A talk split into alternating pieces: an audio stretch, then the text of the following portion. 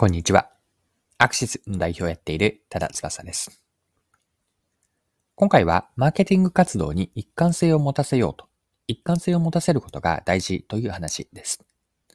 面白いと思った JR 東日本の飲料事業を取り上げて、マーケティングに学べることを掘り下げていきます。それでは最後までぜひお付き合いください。よろしくお願いします。はい。今回は JR 東の飲料ビジネスの話なんですが、JR 東日本の飲料販売が好調とのことです。こちらについては日経新聞の記事で紹介されていたので、記事から一部抜粋して読んでいきます。駅中関連事業を手掛ける JR 東日本クロスステーションの飲料商品開発、販売部門、ウォータービジネスカンパニーの今年1月から7月累計の飲料販売数量は前年比10%以上増えた。飲料市場全体は3%増。自動販売機チャンネルでは前年並みという市場を大幅に上回った。はい。以上が日経の2022年9月30日の記事からの引用でした。JR 東は独自のオリジナル商品も販売している、飲料商品も出しているんですが、具体的にはどのようなものなのか、また記事から見ていきます。商品数を増やしつつ、機能を進化させた自販機、アキュアを設置し、オリジナル商品を開発するなど、独自のマーケティングを購買喚起につなげている。例えば、谷川連邦の水を活かしたペットボトル入り、フロムアクア天然水ゼリー。清涼感に加え、小腹も満たせるというニーズに応え、通勤通学での利用が多くヒット商品となった。はい。ここが記事です。で、こうした JR 東のオリジナル商品は限定感を出してブランド化を目指しているんです。まあ、希少化によるブランド化なんですが、またこちらの具体的な詳しい内容は記事から読んでいきますね。自販機をアキュアブランドで統一し、オリジナル商品にはアキュアメイドブランドをつけている。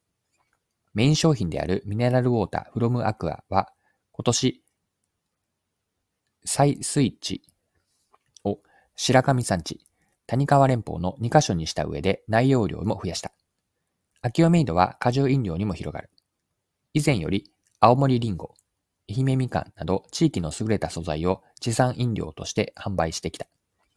パッケージデザインを一新し、今年は6月に自販機で発売した福島暁桃は産地、数量、期間の3つの限定で発売され、希少性を増すことで注目を一層集めるよう仕掛けた。鉄道会社で旅のお供というイメージもあり、果汁への注目が集まりやすい。総務部の小室副課長は、これら一連の商品は自販機のほか量販店や東日本以外のエリアにも販路が拡大している。はい。ここまでが記事です。ここまでが記事です。ではですね、以上が今回のパートを前半に分けた時の、あ前半と後半に分けた時の前半のパートに当たるんですが、後半のチャプターでは学べることですね、JR 東日本の飲料ビジネスから私たちが何が学べるのかについて掘り下げていきましょう。はい。で、JR 東日本のオリジナル商品は、マーケティングのフレームであるマーケティング 4P。この 4P のうちのプロダクトとプレイス、つまり、プロダクトという商品と、プライスという販売チャンネルで最下を図っている。オリジナル商品は、プロダクトとプレイスの2つで最下を図っているんです。具体的にプロダクトでまず見ていくと、地域の優れた素材を使う地産の飲料であって、具体的には、先ほど記事であった、例えば、一つピックアップすると、福島暁桃ですかね。で、こうした地産の飲料を、まあ、産地とか、あるいは数量、期間、これらで限定をしています。また、プレイスというのは、販売チャンネルなんですが、JR 東日本エリアの駅中内であったり、あとは駅構内、この自販機で売っていると。逆に言うと、それ以外では買えないというふうに絞っているので、他と飲料との再化を図っているんです。で、先ほど引用した記事の最後に書かれていたことがあって、それをもう一度読み上げると、これら一連の商品は自販機のほか量販店や東日本以外のエリアにも販路を拡大しているとあったんですが、興味深いのは、この今の販路拡大というのが吉と出るかどうかなんですね。吉と出るシナリオというのは、販売チャンネルを駅中の自販機以外の量販店であったり、東日本エリア以外にも拡大することで売り上げが増えること。おそらく短期的にはこうなるのかなと。一方で、販路拡大によってこれまでのブランドとしてのらしさが弱まる。つまり、ブランドが希薄化する可能性があるんです。まあ、こちらは時間軸で言うともう少し長い中長期で起こり得るシナリオなんです。東日本エリアで馴染みのある産地の果物を使った飲料を数量や期間を限定し、駅中でしか買えない希少性とか、まあ、ストーリーですかね。こうしたものが独自な存在となっていたんです。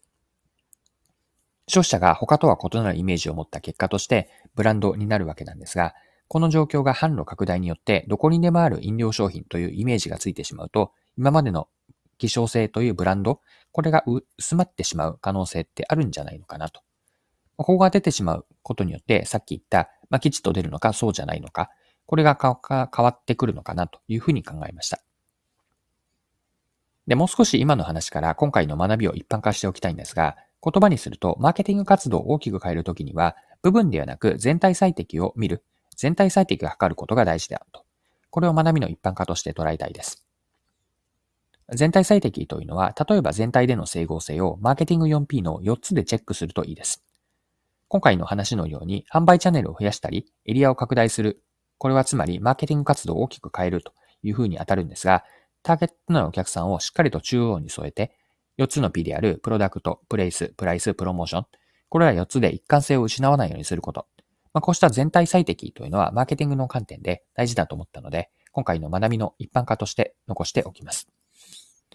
はい。そろそろクロージングです。今回は JR 東日本の飲料ビジネスを取り上げて、マーケティングに学べることを見てきました。最後に見た学びの部分ですね、もう一度振り返ってまとめておきましょう。マーケティング活動では全体最適であったり整合性を取ろうという話だったんですが、特にマーケティング活動を変えるときですね、この時には部分ではなくてしっかりと全体最適を図るようにするといいです。例えばそのやり方というのはマーケティング 4P を使うといいんですが、マーケティング 4P ではまずお客さんが誰かというのをしっかりと据えて、つまり4つの P の中央にお客さんを置いて、その上でプロダクト、プライス、プレイス、プロモーション、この4つですね。マーケティング 4P の4つで一貫性を持たせて整合性を図っていくといいです。はい。今回も貴重なお時間を使って最後までお付き合いいただきありがとうございました。それでは今日も素敵な一日にしていきましょう。